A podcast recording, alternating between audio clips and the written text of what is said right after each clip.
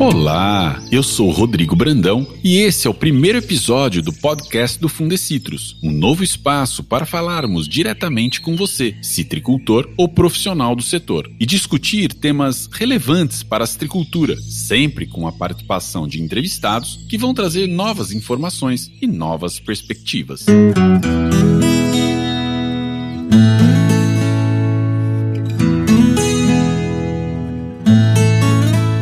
teremos um novo episódio a cada duas semanas e, nesse primeiro episódio, nós vamos falar sobre o greening. Não poderia ser diferente, afinal, os dados do último levantamento do Fundecitrus acenderam um sinal de alerta.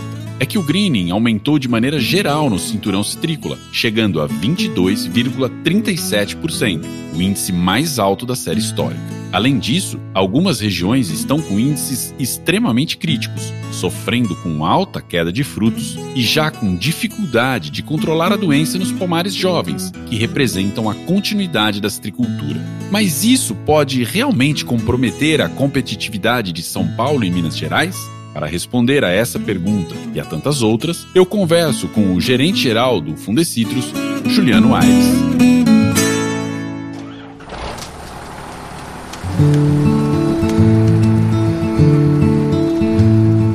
Nós estamos aqui com o diretor-geral do Fundecitrus, Juliano Aires. Juliano, você é o primeiro entrevistado do primeiro episódio do podcast do Fundecitrus. Seja muito bem-vindo. Rodrigo, é um prazer estar aqui representando o Fundecitos, dizer que nós temos muitas informações para levar para os citricultores. A instituição trabalha forte na área de pesquisa, na área de transferência de tecnologia, difusão de conhecimento, e essa ferramenta nova vai ser uma estratégia complementar a tudo que o Fundecitos tem feito. Juliano, o Fundecitrus ele valoriza bastante a questão da comunicação, né? Todo o conhecimento que é desenvolvido pela instituição para ser levado para o citricultor, não é isso? Com certeza. O Fundecitrus tem como prioridade número um a questão da comunicação, porque gerar conhecimento e esse conhecimento não ser aplicado pelo citricultor, de nada adianta. Então nós temos sempre uma inquietude no sentido de que a informação chegue da forma mais assertiva e mais rapidamente ao citricultor e aos técnicos. Por isso a gente tem que atacar todas as frentes. Um desses tem a revista,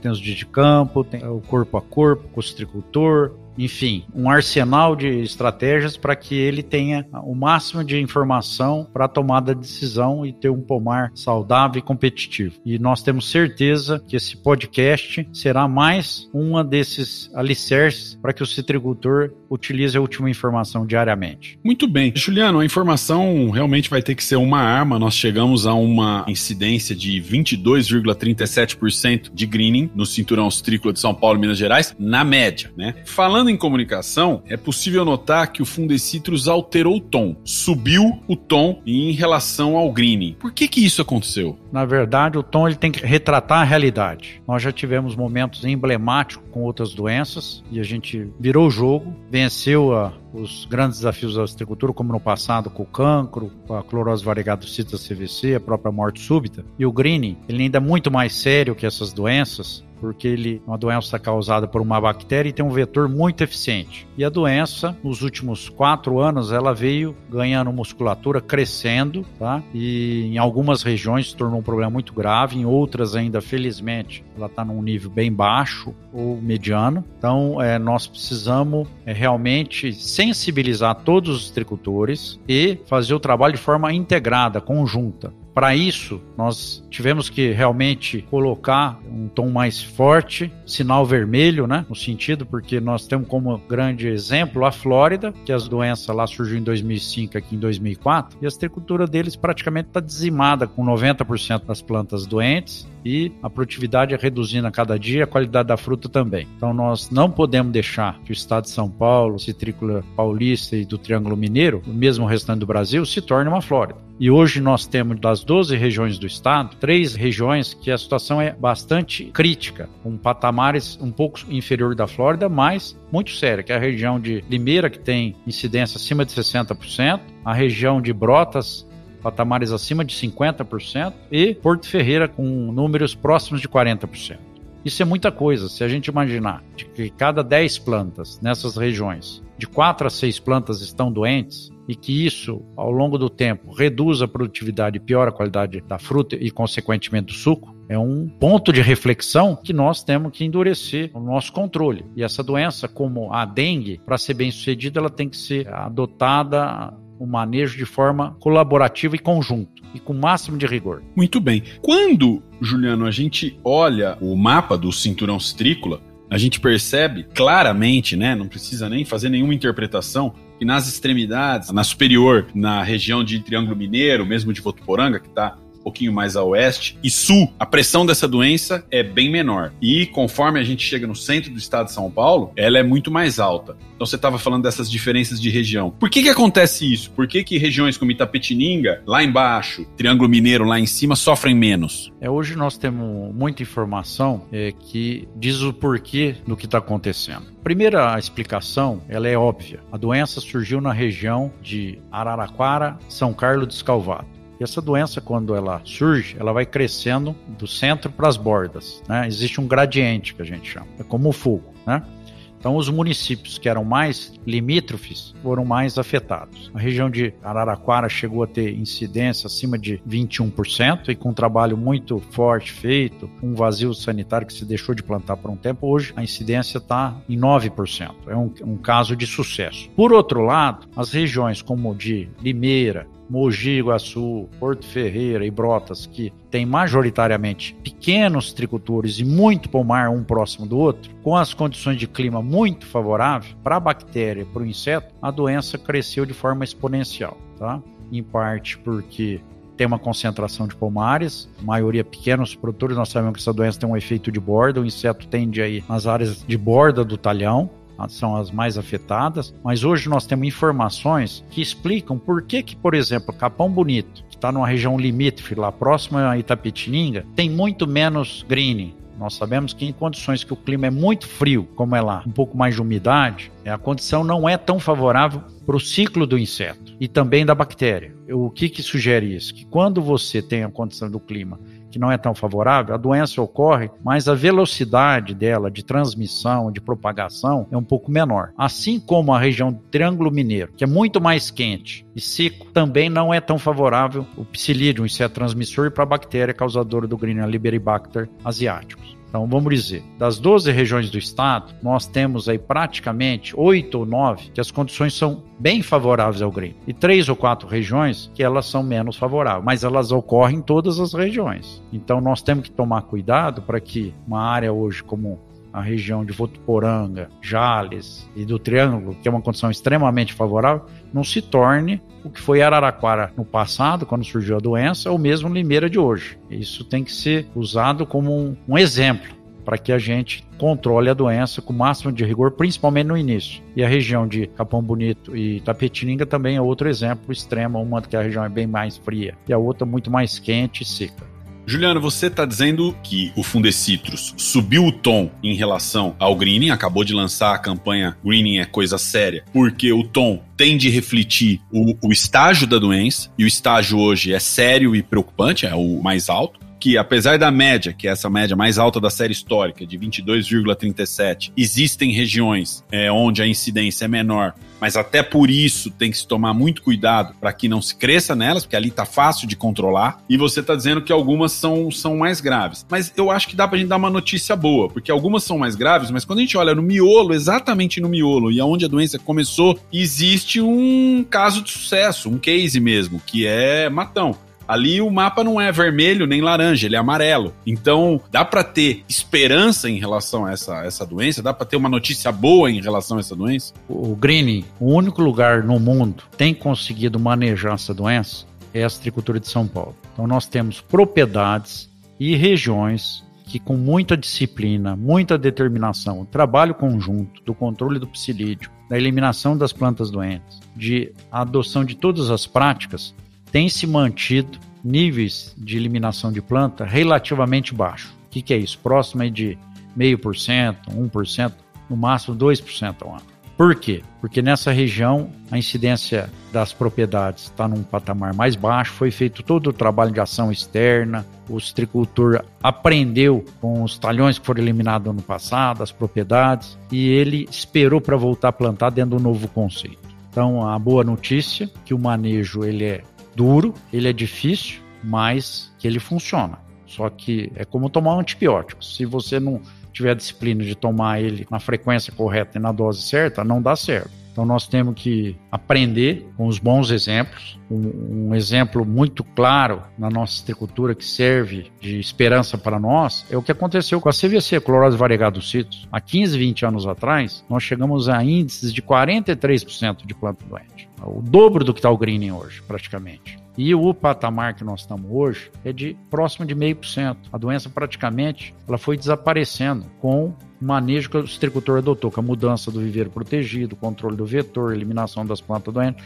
Mas por que que com a CVC nós conseguimos fazer isso e o greening ainda não? Porque a CVC o vetor é menos eficiente. Na época nós não sabíamos nada. Levou duas décadas para a gente aprender como enfrentar esse animal que era a CVC, que parecia que ia dizimar a citricultura nossa. O greening, além da bactéria ser mais agressiva, a severidade ser maior, ele tem uma população do inseto superior que migra muito e muito mais eficiente. Então, diferente da CVC, essa outra nova doença, o greening, que chegou depois, ela nos obriga adotarem medidas mais rigorosas e o trabalho tem que ser integrado, conjunto. Você não pode fazer um trabalho isoladamente. Os agricultores têm que trabalhar num conceito de consórcio, de parceria, de união. E o nosso papel no Fundecitrus, além de gerar a última informação, essa é a graxa da engrenagem, é levar essa informação para o agricultor, é fazer com que ele use a melhor rotação de produtos, qual frequência, como economizar, qual é o momento mais crítico. E hoje, esse ABC do greening, nós sabemos de trás para frente e temos muita segurança nas informações. Ah, o grande desafio nosso é implementar essas medidas na hora certa e da forma correta.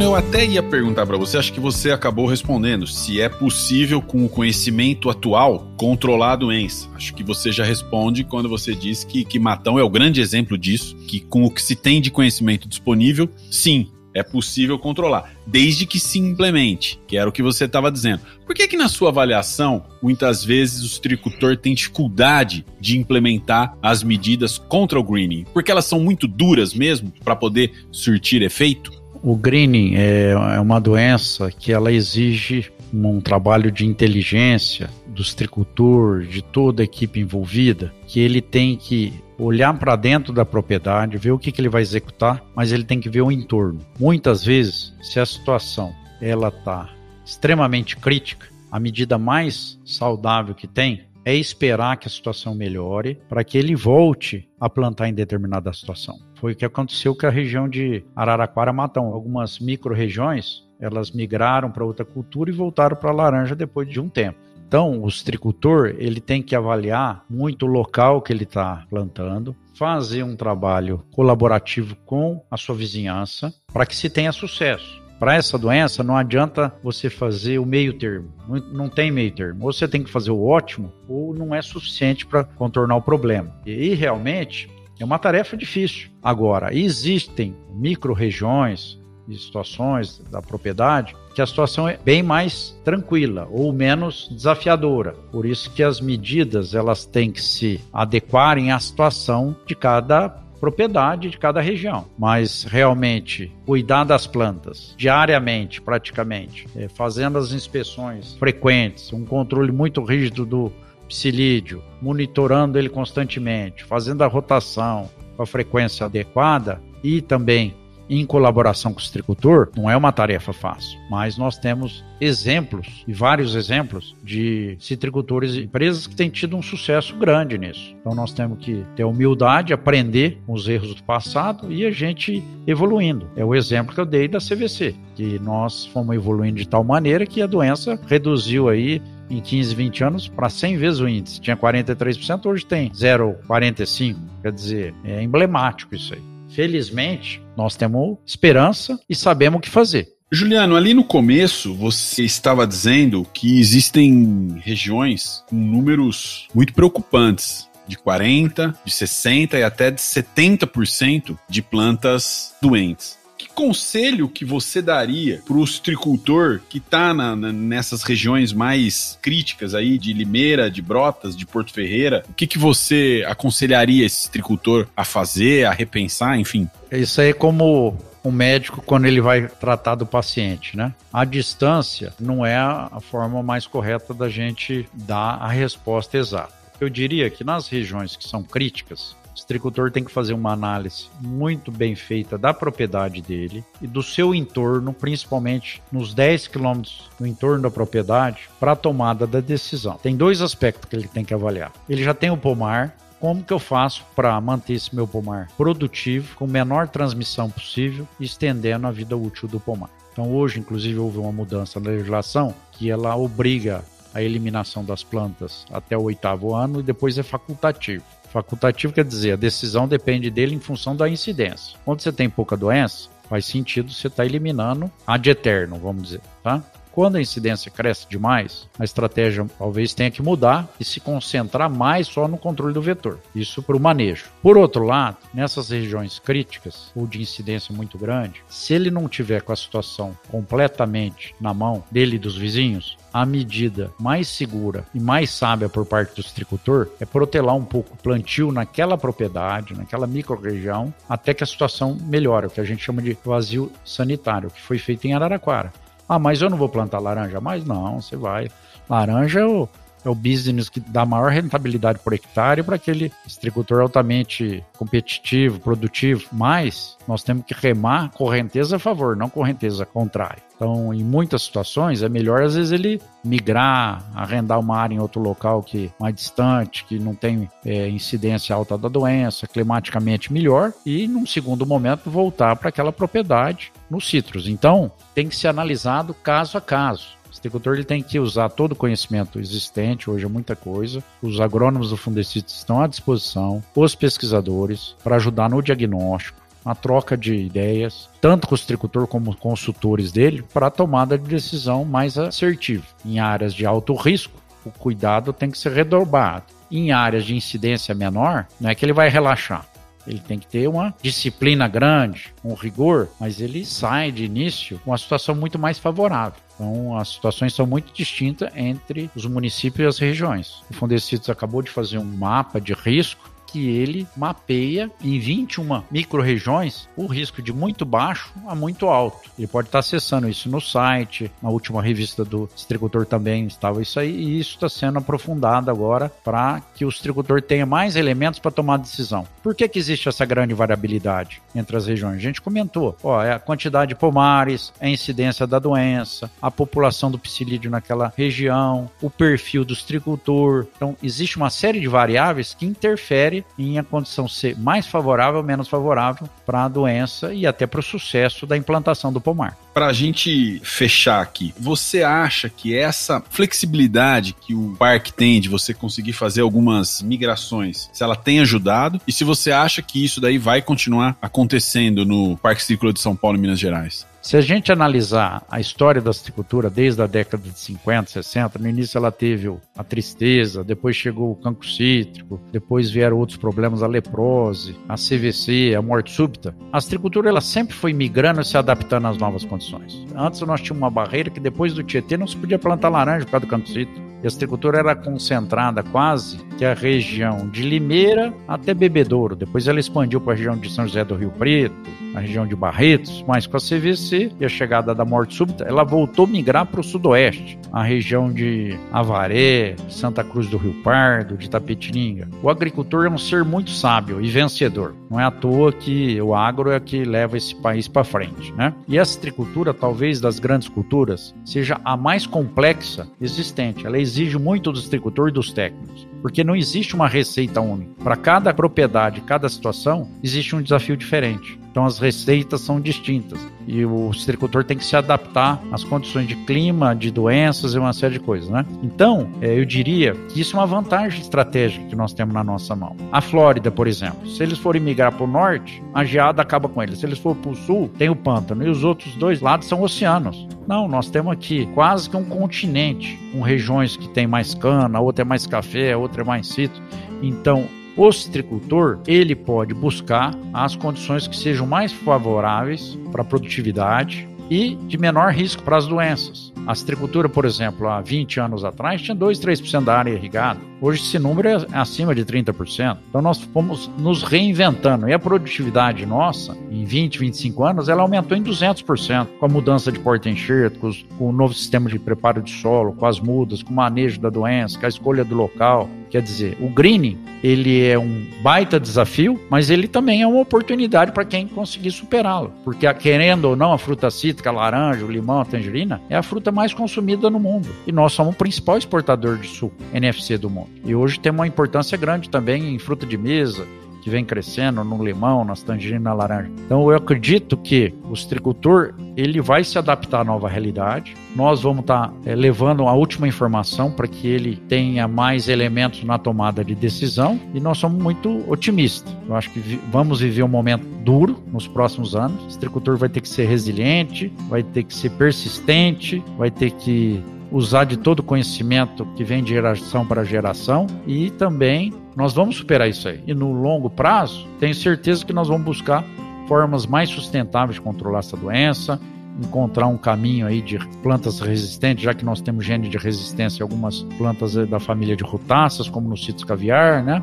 Então, isso tudo está sendo buscado, mas leva tempo. No curto prazo, médio prazo, o que nós temos em mãos é o manejo. Esse manejo rigoroso do controle do vetor, da eliminação do inóculo da doença, aquele ABC que todos conhecem, mas o que é difícil é aplicá-lo, né? Porque são muitas variáveis. Muito bem. Juliano, você tinha falado da realidade, que está se mostrando uma realidade difícil, mas que é possível superá-la. A campanha Greening é coisa séria. Ela vem com o objetivo de orientar, com o objetivo de conscientizar sobre a dificuldade dessa realidade e de, de orientar. Como é que você analisa a campanha Greening é coisa séria, esse posicionamento do Fundecitrus? Isso é importante que você comentasse. É, o Greening é, não, não é nem coisa séria, é seríssima. Nós temos que ter o máximo de rigor para que essa doença não inviabilize algumas propriedades e regiões. A citricultura da Flórida está sendo sucumbida. Ela saiu de patamar de mais de 200 milhões de caixa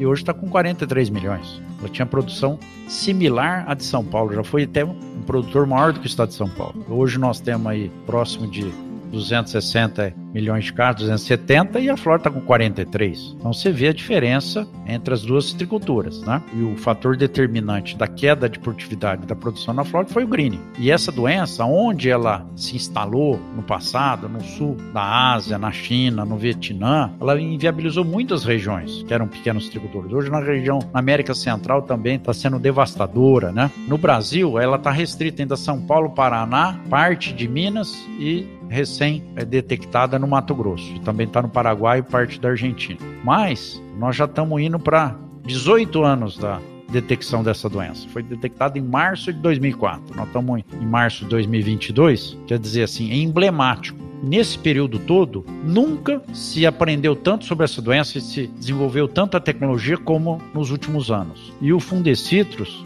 ele tem sido a instituição que ajuda a agregar as principais universidades brasileiras, Instituto de Pesquisa, as agências do Estado também na área de defesa, na parte de transferência de tecnologia. É, e o citricultor, ele tem Fundecido de portas abertas. E nós aqui estamos à disposição para levar a última informação. Infelizmente, nós não temos agrônomos para estar em toda a fazenda toda semana. Então, nós temos que usar de todos os artifícios para informar bem o citricultor. E a área de comunicação é estratégica, e esse podcast hoje vem para se somar a todos esses trabalhos que a gente vem desenvolvendo para levar a última informação ao citricultor. Excelente. Juliano, obrigado. Obrigado pela, pela participação. Agradeço aos tricultores, aos ouvintes. Vamos deixá-lo ansioso que logo virão outros podcasts com informações mais específicas e trazendo o que tem de mais novo